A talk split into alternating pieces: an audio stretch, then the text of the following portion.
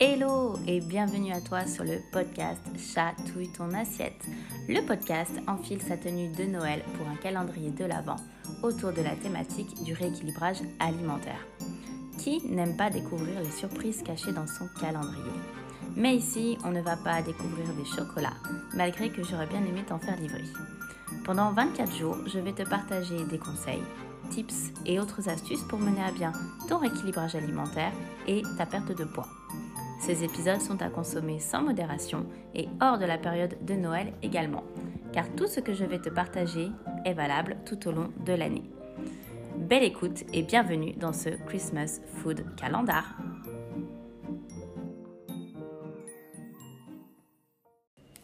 Et nous voilà dans l'épisode numéro 3 de ce Christmas Food Calendar. Aujourd'hui, j'ai décidé de te euh, parler du stress. Euh, parce que le facteur euh, stress est un facteur qui est quand même assez important et qui est généralement responsable aussi de notre prise de poids, de nos kilos en trop. Donc quand je parle de stress, c'est aussi ben, le stress lié notamment à des émotions négatives. Et j'avais envie aujourd'hui de te faire un podcast sur le sujet parce que jusqu'à présent, je n'en ai pas franchement parlé.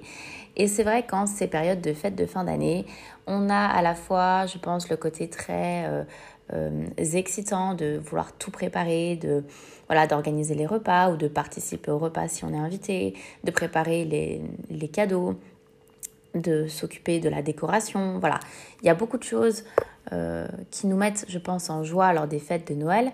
Mais lorsqu'on a un souci avec notre poids actuel et qu'on cherche notamment à perdre du poids parce qu'on ne se sent pas à l'aise, c'est vrai que euh, la période des fêtes peut être une période un petit peu stressante aussi pour toi. Donc, on va parler euh, du stress et notamment ben, qu'est-ce qui provoque euh, la prise de poids et comment euh, tu peux gérer ton stress au mieux. Donc, le stress est souvent lié à une hormone qui est le cortisol. Je pense que tu as déjà, enfin, tu en as déjà entendu parler. Je vais t'expliquer un petit peu en détail à quoi sert le cortisol. Donc le cortisol, en fait, c'est une hormone qui va permettre euh, de réguler la glycémie dans le sang. On dit souvent que c'est l'hormone du stress parce qu'elle va être beaucoup plus sollicitée dans ces cas-là, car euh, le cortisol, c'est elle qui va te permettre en fait de mobiliser euh, toute ton énergie pour le réguler. On dit notamment que c'est l'hormone qui fait gonfler le ventre. Elle est produite euh, par les glandes surrénales. C'est en fait l'hormone du réveil et de la mise en alerte. Donc en fait, dès que tu as une situation de stress, c'est le cortisol qui intervient. Et donc ce cortisol, il va devoir puiser dans tes réserves d'énergie parce qu'il va augmenter à cause du stress. C'est lui justement, voilà, donc il permet la résistance au stress de la vie. Donc euh, si euh, tu as un environnement euh, stressant, des situations stressantes, eh ben, tu vas produire trop de cortisol.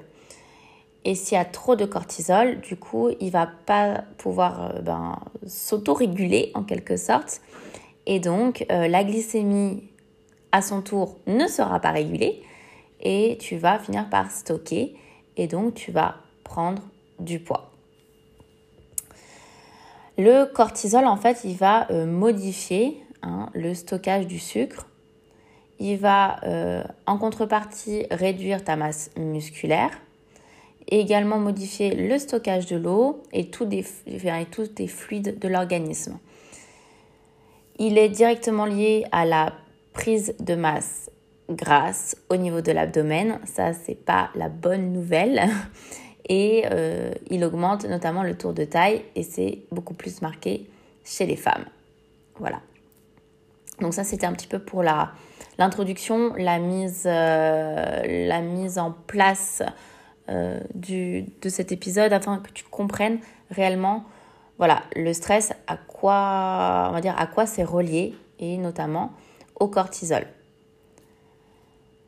Maintenant, on va passer euh, un peu plus dans le vif du sujet, un peu plus dans les détails et je vais te poser du coup quelques questions euh, notamment par rapport à ton, du coup, à ton stress, à des situations où tu penses à te stresser. si le matin, au réveil, tu n'as pas trop la forme, alors bien évidemment, ce n'est pas forcément lié qu'au stress, mais je t'invite quand même à faire un petit travail d'introspection par rapport à ça. Donc si le réveil, euh, enfin si le matin, pardon, au réveil, tu n'as pas trop la forme et que c'est récurrent, bien évidemment. Je ne parle pas d'une mauvaise nuit euh, parce que euh, ton bébé a mal dormi, hein. voilà. Mais ça peut être aussi une situation de stress. Je ne dis pas le contraire. Mais si c'est récurrent, est-ce que tes repas, tu les apprécies? C'est-à-dire, est-ce que tu manges parce que, ben, en gros, c'est l'heure, il faut manger, il faut que je me nourrisse, c'est un besoin vital? Ou est-ce que tu manges par émotion? Donc euh, voilà, tu te laisses un petit peu submerger par certaines émotions. Ça va finir dans des grignotages, dans des craquages.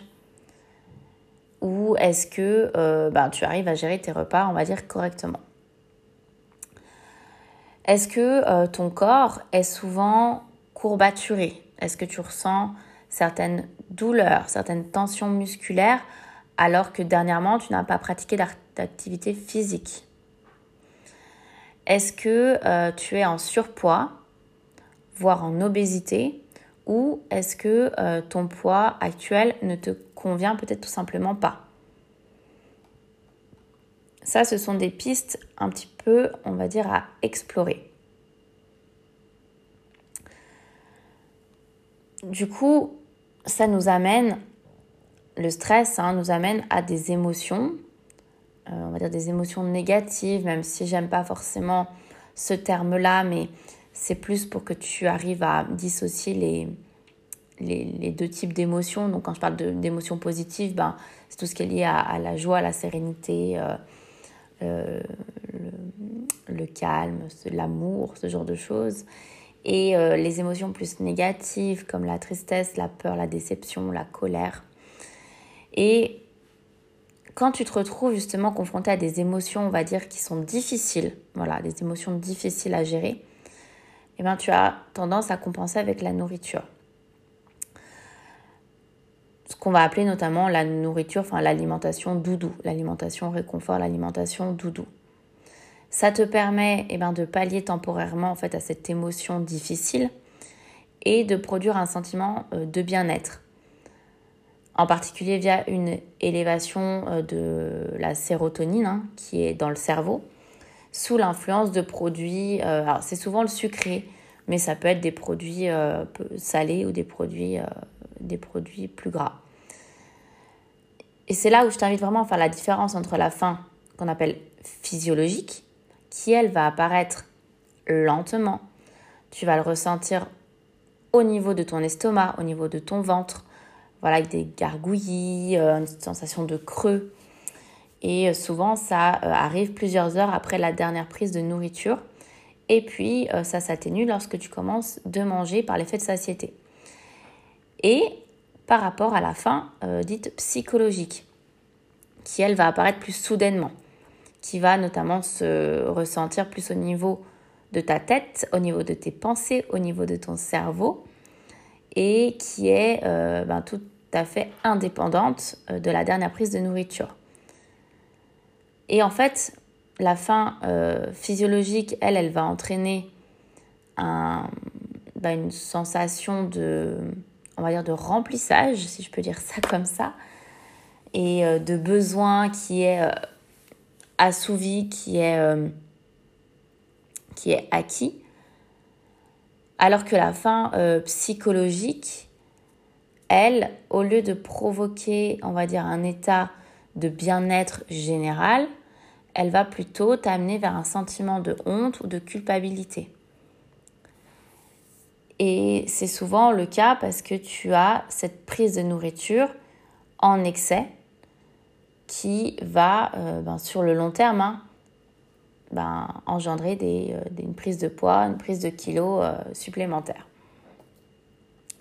Voilà, je voulais faire cet aparté par rapport à ça parce que c'est généralement lié au stress. La faim psychologique est souvent liée au stress. Donc, qu'est-ce que tu peux faire dans ces cas-là? Déjà, le fait que tu sois confronté ou que tu aies été confronté un plan alimentaire restrictif, autrement dit un régime restrictif, cela ne va faire qu'augmenter encore plus ton état de stress et d'anxiété. Puisque tu es dans quelque chose de restreint, puisque comme son nom l'indique, c'est restreint, quelque chose, tu as des interdits, forcément, à un moment donné, ton cerveau, ton cerveau, il n'y supporte plus. Donc euh, ton cerveau, tu essayes de réguler ton stress, tu essayes de mettre en place des choses, etc. Mais le fait d'être dans un schéma de restriction, au bout d'un moment, euh, ça ne fonctionne pas.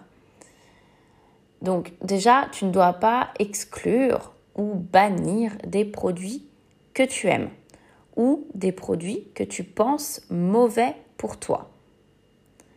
Et donc, ce qui nous amène à appréhender ces produits-là pour les inclure de manière raisonnée dans ton quotidien. L'alimentation joue vraiment un rôle primordial dans la gestion du stress.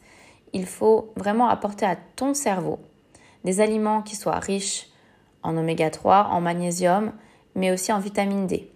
Car cela va, va, va, fortement influer sur ton moral, indépendamment de ce que tu vas vraiment mettre dans ton assiette. Il faut aussi que tu aies vraiment cette prise de conscience par rapport à ton état d'esprit, c'est très important.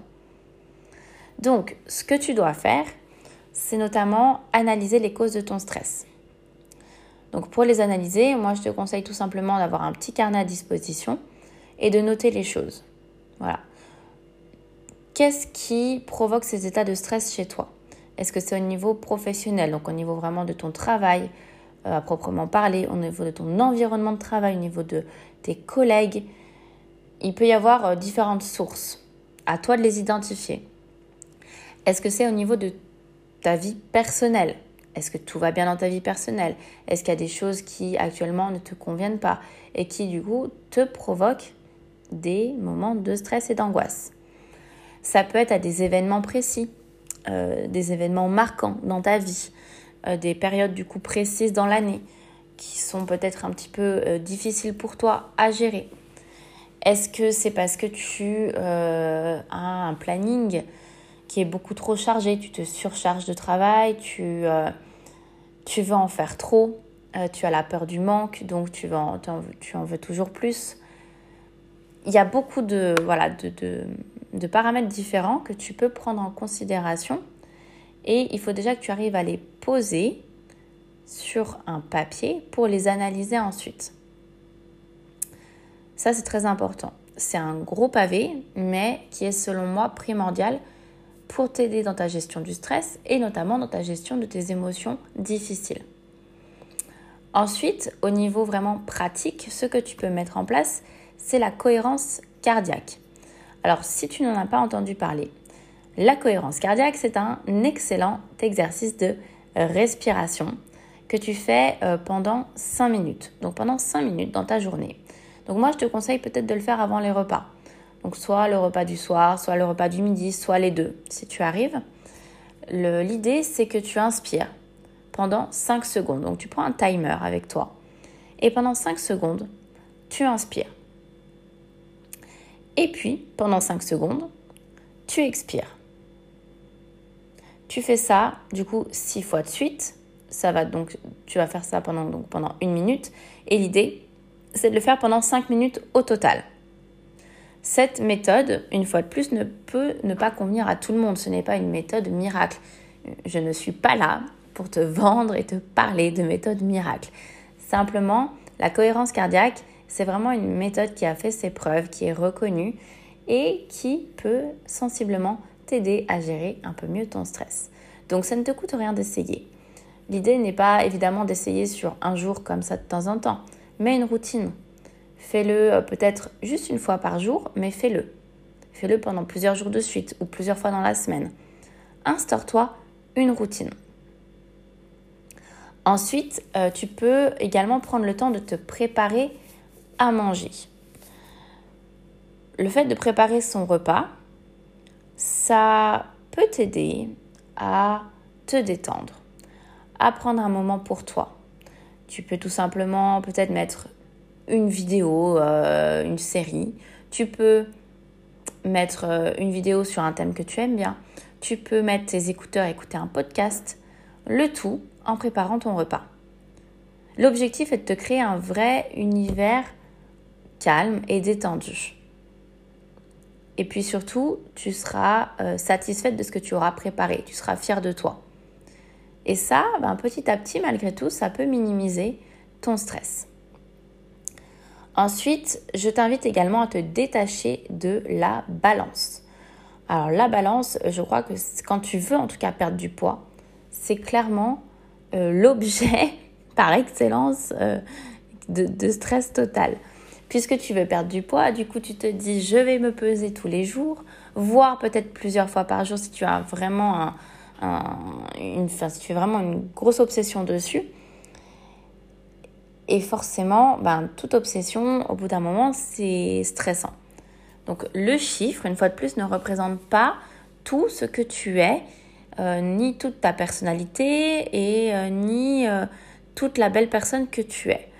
Bien sûr que si tu veux perdre du poids, il faut que tu puisses le, le suivre. On va pas dire le contrôler, mais le suivre.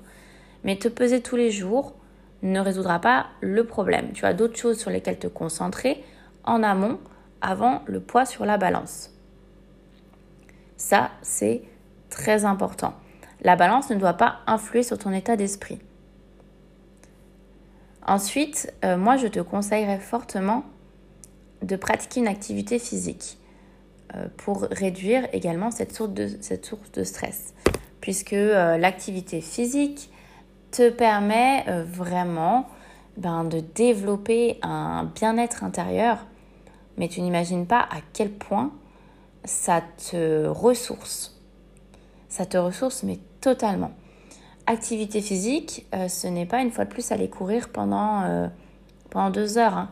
Activité physique, ça peut être des activités douces, comme euh, le yoga, comme le pilate.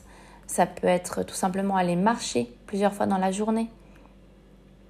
Après, tu peux également pratiquer la méditation. Et puis, si tu aimes vraiment le sport à proprement parler, eh ben, trouve un sport qui te convienne.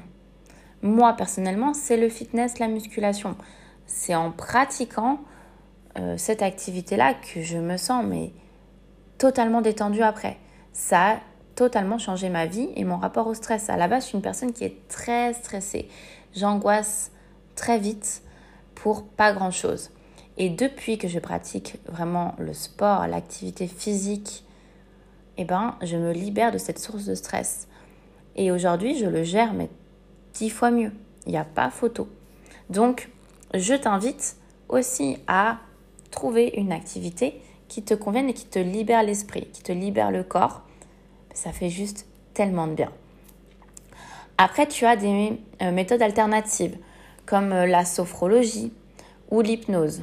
Donc là, une fois de plus, c'est à toi de voir s'il y a quelque chose qui peut te correspondre dans ces domaines-là, si tu penses que ça peut t'aider ou euh, tout simplement la psychologie aussi. Voilà, en parler à un professionnel, à, un psychologue, ça peut peut-être t'aider de te libérer de certaines choses qui aujourd'hui sont source de stress pour toi. Après, tu peux également te ressourcer avec des choses très simples comme te reconnecter à la nature. Moi, j'aime beaucoup, beaucoup me balader. je vais pas enfin, je vais souvent pas très loin, mais voilà, dans un parc, même si tu habites en ville, tu as généralement un parc. Prends du temps pour euh, voilà, aller au parc, euh, observer, euh, ou tout simplement voilà, te mettre aussi un petit peu dans, dans ta bulle. C'est une sorte de méditation que tu peux faire à ta manière. Je te le conseille. Bon, voilà, ne te force pas. Hein. Si tu n'aimes pas, tu n'aimes pas. Mais à toi de trouver ta façon de te ressourcer. Et puis, pour également limiter ton stress, moi je te conseille de prendre 30 minutes pour toi chaque jour. 30 minutes, c'est le minimum. Si tu as la possibilité d'avoir un peu plus, prends plus. Mais pendant ces 30 minutes, c'est vraiment 30 minutes où tu ne penses qu'à toi. Tu ne penses pas à ton conjoint, tu ne penses pas à tes enfants, tu ne penses pas à d'autres personnes de ton entourage, tu ne penses qu'à toi. C'est un moment où tu ne fais pas de tâches ménagères, ce n'est pas un moment où tu prépares le repas. C'est un moment vraiment juste pour toi où tu déconnectes un petit peu de ta routine du quotidien. C'est un moment où tu peux prendre du temps par exemple pour lire, pour écrire, pour méditer, pour écouter un podcast, pourquoi pas. Voilà. si tu arrives à faire ça, à te recentrer sur toi, c'est l'essentiel. La gestion du stress, ça s'apprend. Tu seras toujours stressé pour une raison ou pour une autre. Moi, aujourd'hui, je suis encore stressée face à certaines situations et c'est normal. Le stress, c'est au quotidien. C'est pas forcément au quotidien, mais tu en as constamment. Mais l'être de manière euh, très poussée, ça va être d'autant plus difficile si aujourd'hui tu as un objectif de perte de poids, si aujourd'hui tu veux mincir. Je t'invite vraiment, vraiment à, voilà, à analyser toutes les raisons, tout ce qui peut te pousser à être stressé et à faire un travail d'introspection sur toi. Parce que la perte de poids, ça passe effectivement par l'assiette, par la mise en place de connaissances et, euh, comme je dis toujours, de choses très concrètes. Je ne suis pas là pour t'inventer des techniques farfelues ou des choses complètement euh, surréalistes. Mais il y a aussi une grosse part qui passe par ton état d'esprit et par ton état de stress.